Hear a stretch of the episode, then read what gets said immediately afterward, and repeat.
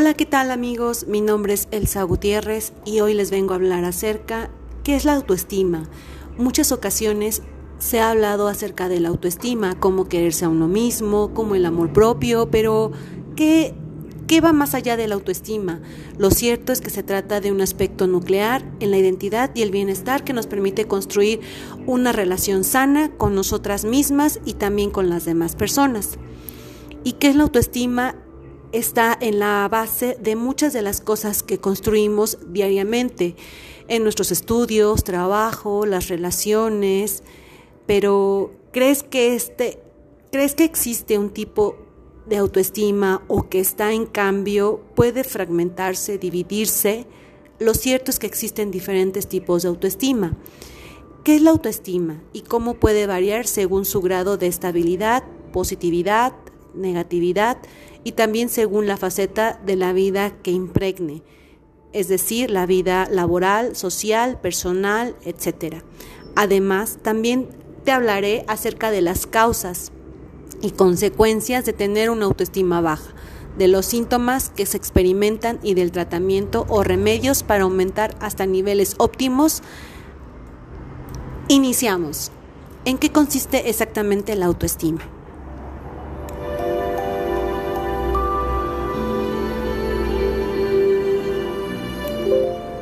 La autoestima es el concepto que hace referencia al amor hacia una misma. Tiene que ver con la manera que tenemos de relacionarnos con nosotras mismas, de tratarnos y en definitiva de valorarnos. Incluye todo tipo de creencias, comportamientos y actitudes hacia nosotras mismas. La autoestima no es un concepto estable a lo largo de la vida. Lo que vivimos y cómo lo vivimos la va moldeando y modificando haciendo de esta pueda estar más muy alta, ser muy positiva en algunos momentos y estar más bajita o negativa en otras ocasiones. Los rechazos o las malas experiencias, por ejemplo, puede influir en nuestra autoestima.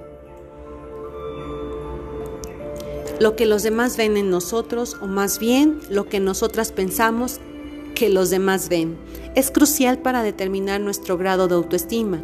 Entramos en el terreno de la seguridad y la confianza en una misma, minando de las influencias del, exterior. Pero si hay algo que determina el estado de salud de, de nuestra autoestima, es la infancia, el rechazo positivo o negativo con el que hayamos contado desde los primeros pasos de nuestra vida. Va a ser fundamental para nuestra seguridad emocional en el futuro. Es importante subrayar que no es lo mismo la autoestima que la autoconfianza. La autoconfianza estaba vinculada con aquellos objetivos y metas concretas que nosotros mismos nos marcamos, mientras que la autoestima hace referencia a la valoración global que hacemos de nosotros mismos. Es decir, una persona puede pensar que es muy buena haciendo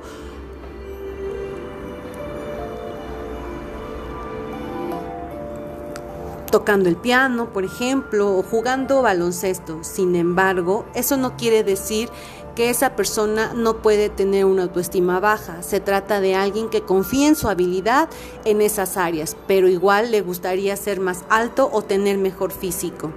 Sin embargo, depende de nosotras cómo queremos que sea esta autoestima, ya que podemos trabajar en ella para que sea más positiva o adecuada. La base de la autoestima se puede decir que tiene una base y resulta fundamental conocerlas en profundidad para poder mejorarlas y reforzarlas. Estas bases son las siguientes. Universo social y material que te rodea. El contacto con otras personas es una de las fuentes más importantes que tenemos para poder crear nuestra propia visión del mundo. La relación que tienes con cada una de las personas de tu entorno Ejemplos, amigos, familia, pareja. Va a ser la responsable de desarrollar tu idea de cómo crees que eres. Creencias negativas.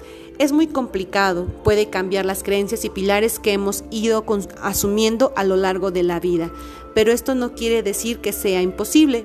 Por lo general las personas somos muy reacias a los cambios mucho menos aquello que afecte a creencias muy arraigadas de las que nos hemos ido autoconvenciendo con el paso de los años. Por ejemplo, si tu interior siempre ha creído que eres una persona fea o que no sirves para ciertas actividades, a día de hoy será muy difícil que cambies esos pensamientos y comiences a valorarte como realmente mereces.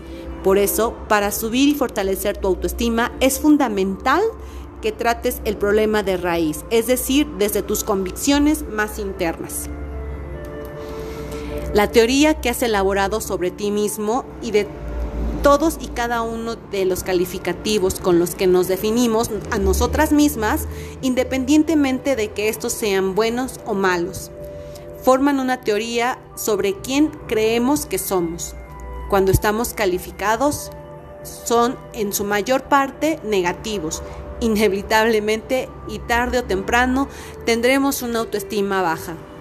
Empezar a definirnos con palabras más bonitas y reales nos ayudarán a comenzar a querernos un poquito más a nosotras mismas. Los diferentes tipos de autoestima que existen.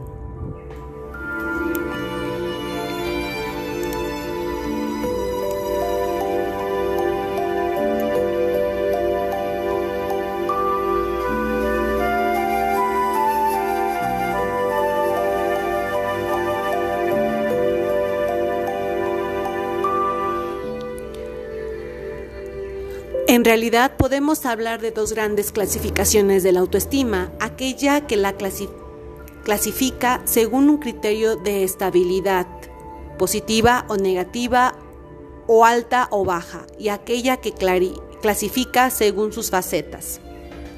Autoestima alta y estable. Cuando disfrutamos de una autoestima alta y estable, nos sentimos seguras de nosotras mismas y nuestras acciones reflejan esa seguridad. Así, podríamos decir que es positivo tener este tipo de autoestima, de autoestima porque los acontecimientos externos influyen muy poco y en ella ya es sólida y estable por sí misma. Es una autoestima que en muchos casos se ha tenido que trabajar por ejemplo, trabajando en nosotras mismas, conociéndonos y autocuidándonos, acudiendo a terapia. Esto es muy importante y no porque estés mal, sino porque te hace falta para que pueda ayudarte a salir adelante. Como aspecto positivo de este tipo de autoestimas, las que tienen son personas con cierta facilidad para defender su punto de vista sin miedo al que dirán o al rechazo. Autoestima alta pero inestable.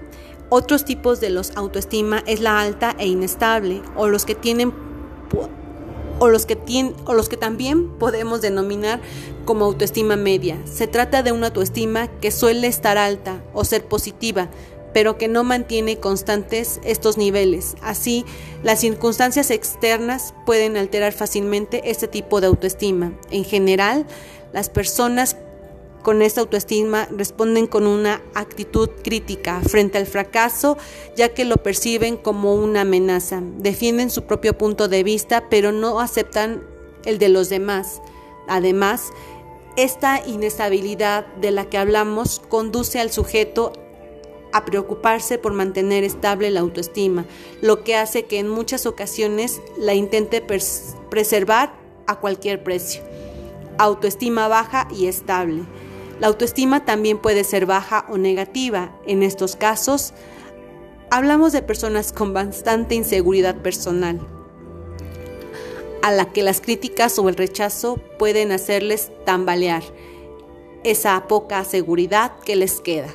Por otro lado, su baja autoestima es estable en el tiempo, por lo que les cuesta confiar en sí mismas, comprometerse realmente con los demás, probar cosas nuevas o arriesgarse.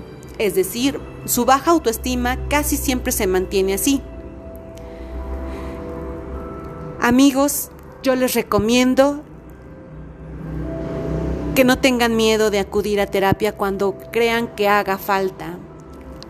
Una persona con mayor experiencia puede ayudarnos de la mano a salir adelante. Esto es muy frecuente en personas tienen una tendencia depresiva. Anímense a acudir a algún psicólogo que les aporte esa, esa autoestima que les haga falta. Eso es todo por hoy amigos. Espero que les haya agradado. Hasta pronto.